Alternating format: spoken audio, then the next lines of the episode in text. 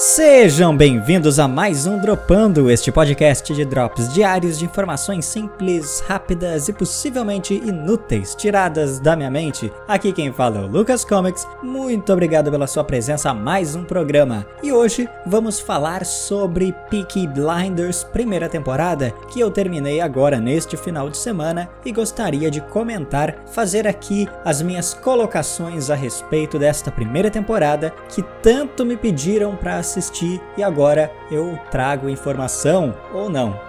Na verdade, trago apenas opinião, nada mais do que isso. Em resumo, a minha opinião é que esta série sim é boa, porém, várias colocações precisam ser feitas, até porque essa primeira temporada é só o início da história dos Peaky Blinders. Eu espero que ela seja bem inferior às próximas temporadas, porque se for tudo mais do mesmo, ela não é uma série tão boa quanto as pessoas dizem ser. Essa primeira temporada ela é bem fraquinha, sim. Ela traz algumas coisas interessantes. E aí eu vou aqui destacar aquilo que eu achei bom e ruim da primeira temporada. Apenas essa temporada que eu assisti. Eu não sei nada sobre a continuação, o que, que vai acontecer depois. Mas eu sei que tá faltando muita coisa com respeito a tudo que eu tenho ouvido falar sobre essa série. Ela ficou muito popular em pouco tempo e eu imaginava, esperava que ia ser grandioso. A primeira temporada não é nem um pouco grandiosa, na verdade, ela é menos do que medíocre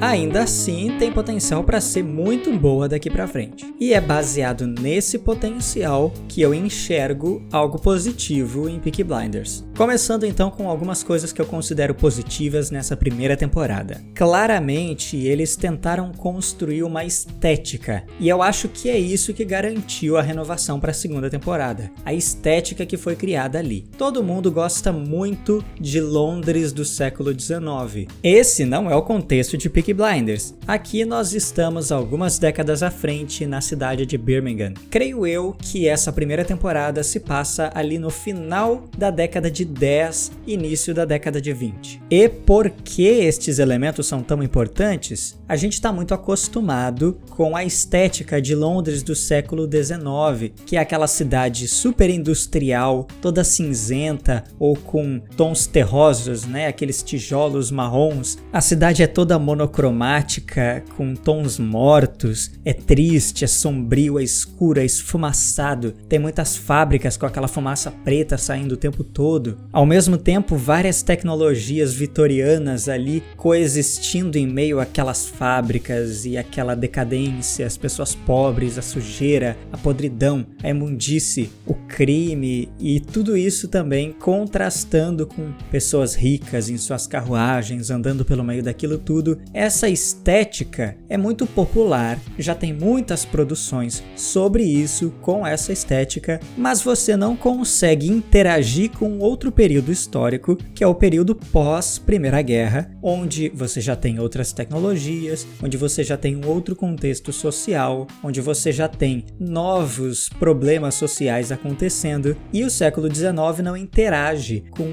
essa nova realidade. Mas se você vai para a Londres clássica na década de 20, ela já é completamente diferente daquela Londres 40 anos antes, que era uma Londres tão sombria, decadente, cheia de podridão, monocromática. Não, no século 20, já após a Primeira Guerra, ela é uma cidade em reconstrução e se recuperando daquela decadência. Então você vê a cidade florescendo novamente, as fábricas sendo tiradas do centro da cidade e se afastando, a estética é completamente diferente do século XIX.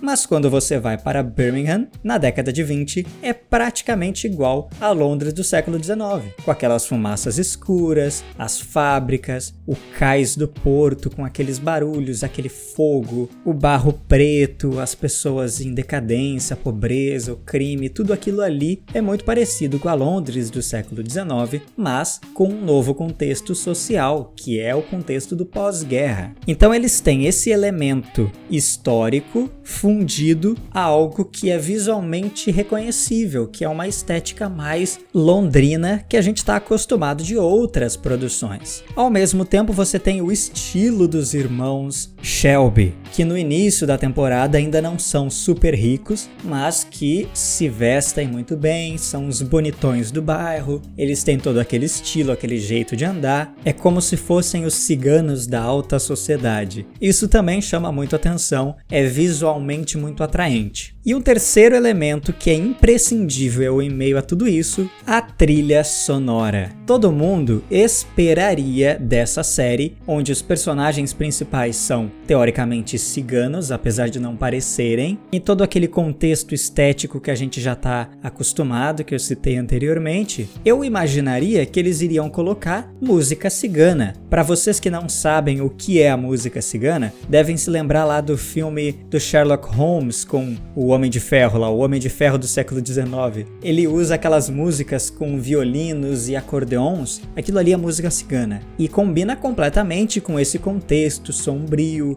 criminoso, mas ligeiramente bem-humorado na maior parte do tempo. Inclusive a música lá do filme do Sherlock Holmes se encaixaria perfeitamente nessa série, mas eles fizeram uma outra escolha que é um pouco surpreendente, mas que encaixou muito bem ali. Um punk rock industrial dos anos 90 e um pouco de indie rock dos anos 2000, que é surpreendente, causa um certo desconforto por não combinar com a época, com o período histórico, mas se encaixa com o cenário, com os personagens, com as personalidades deles. Então, esse contexto estético todo que foi criado na série, fundindo esses três elementos, a estética do cenário, a estética dos personagens, com os figurinos, o jeito que eles falam, o jeito que eles andam, o jeito que se portam, e, em terceiro lugar, mas não menos importante, a música. Esses três elementos aí formam uma identidade visual e sonora para a série que é muito muito marcante e que com certeza captou muito a atenção das pessoas. Chama muito atenção e prende as pessoas por vários episódios só porque é legal, só porque é atraente visualmente, sonoramente. Quando você está começando a achar tudo aquilo ali meio chato, a música te prende, a música chama atenção e isso vai mantendo o espectador. É isso que, creio eu, tenha sido um dos principais motivos da série ter sido renovada para tantas temporadas. Agora vamos a coisas que eu creio serem negativas nessa primeira temporada. Porque eu ouvi muito falar sobre Thomas Shelby. Ele parecia ser um personagem tão incrível, frio e calculista, e nessa primeira temporada ele não é nada frio e calculista, me desculpem. Nada frio. Inclusive, ele age com pouquíssima violência, o que é até bom nesse aspecto. Ele não é um cara super violento como é vendido a respeito desse personagem. Não na primeira temporada, pelo menos. Eu não assisti as outras para dizer. Ele tem uma atitude extremamente política o tempo todo, sendo o mediador, o pacificador muitas vezes. Ele só age com certa violência em alguns momentos para se defender. Ele nunca é o primeiro a atacar, não nessa primeira temporada, a não ser quando ele tem planos bolados para fazer aquele lobby, agir com política, deixar o rabo preso dos seus inimigos e fazer com que todos trabalhem para ele. Mas isso não não é muito bem construído. É legal que o personagem seja assim. Isso mostra que ele tem a capacidade de crescer e vai justificar então o crescimento da corporação deles nas próximas temporadas, que creio eu é o que vai acontecer. Mas nessa primeira temporada eles não constroem muito bem essa psique tão superior dele de ser o cara que é manipulador, que sabe agir politicamente. Não é bem construído, eles simplesmente te jogam. O plano já tá pronto, ele simplesmente já fez. Quando ele fala lá daquelas armas roubadas, a série não te mostra nada, ele simplesmente tem aquele trunfo na manga, que não veio de lugar nenhum. Todas as ações dele que parecem super bem pensadas e calculadas, não são bem construídas. A, a série simplesmente te mostra aquilo ali acontecendo do nada, sem ter um planejamento, sem ter detalhes anteriores que mostrem que ele estava construindo aquilo ali ao longo dos episódios. Então, sinceramente, Sinceramente, nessa primeira temporada, o Thomas Shelby para mim pareceu um bandido bonzinho. É tudo isso que ele pareceu para mim. Não é nada frio e calculista. Em contraste a isso, a Polly é a personagem dessa primeira temporada. Ela é a personagem que realmente tem todas essas características que o Thomas Shelby deveria ter. O cara que preza pela família, que age politicamente, que acerta as coisas para todo mundo, que planeja tudo, que tem tudo muito bem pensado. Ele é teoricamente o cara que faz tudo isso, mas a série não constrói nada disso, só te mostra o resultado dessa construção que eles não fizeram. Mas a Polly tem tudo isso. Ela é a mulher que sabe do, dos podres, ela fica sabendo das informações, ela tem uma intuição, ela sabe onde as coisas estão acontecendo, ela sabe dar o chute certo no momento certo. Então ela olha, ó, hum, eu acho que ali tem coisa, coisa que o Thomas Shelby não faz Geralmente, as dicas que ele recebe é o que movimenta a história, e ele recebe essas dicas sempre da Polly. Meio que ela que movimenta toda a primeira temporada, na minha opinião. E é uma das coisas que me fez continuar assistindo ali os dois primeiros episódios que eu não estava gostando. Essa personagem me chamou bastante atenção e eu vi que ela era mais importante ali no meio daquilo tudo. Apesar da série tentar te dizer que é o Thomas Shelby, eles não me convenceram. A Polly realmente é a chefona ali, é ela que faz tudo acontecer. Outra personagem que também achei fraquíssima foi a namoradinha do Thomas Shelby, a menina da polícia lá, a loirinha bonita. Ela é claramente a loira bonita, meio que é isso. Ela foi construída ali para ser a personagem forte, a espiã inteligente, que consegue jogar com os dois lados, mas ela não é nada disso. Em nenhum momento o roteiro e a construção daquela história me fez acreditar que ela era uma mulher poderosa, inteligente, manipuladora. Em momento algum eles me convenceram disso. Eles tentam esteticamente mostrar que, olha só, essa mulher, ela é poderosa, ela é uma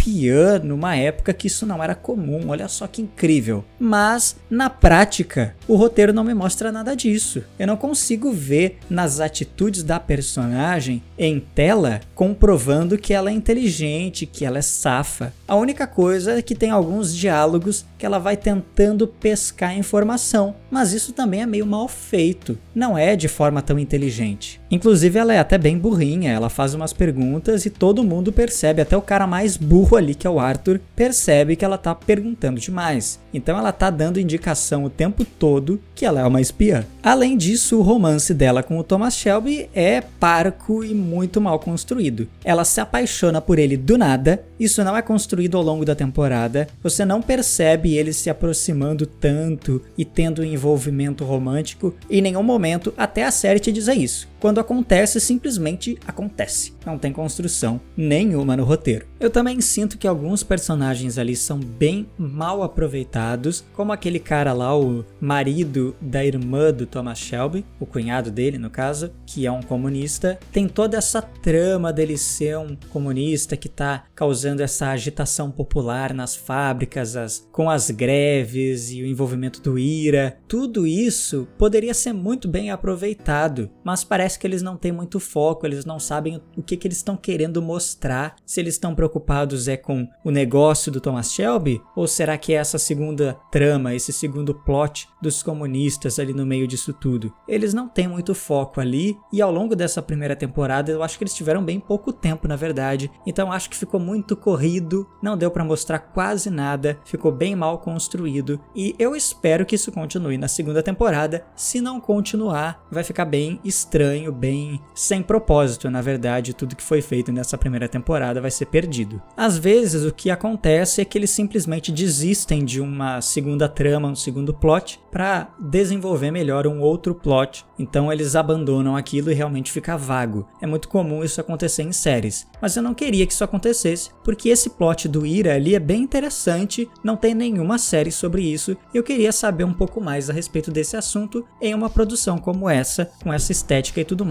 combinaria muito bem. Mas enfim, esses eram os comentários que eu tinha sobre a primeira temporada. Acho que já falei demais, inclusive. Daria para falar um pouco mais, mas eu não tenho muito mais informação na minha cachola para poder transmitir. Então, eu agradeço pela presença de todos. Quero suas opiniões. Será que eu falei algo muito errado aqui? Será que a minha opinião estava muito mal informada? Eu peço a ajuda de vocês então para a segunda temporada eu trazer opiniões mais bem embasadas. Muito obrigado a todos até aqui e até amanhã.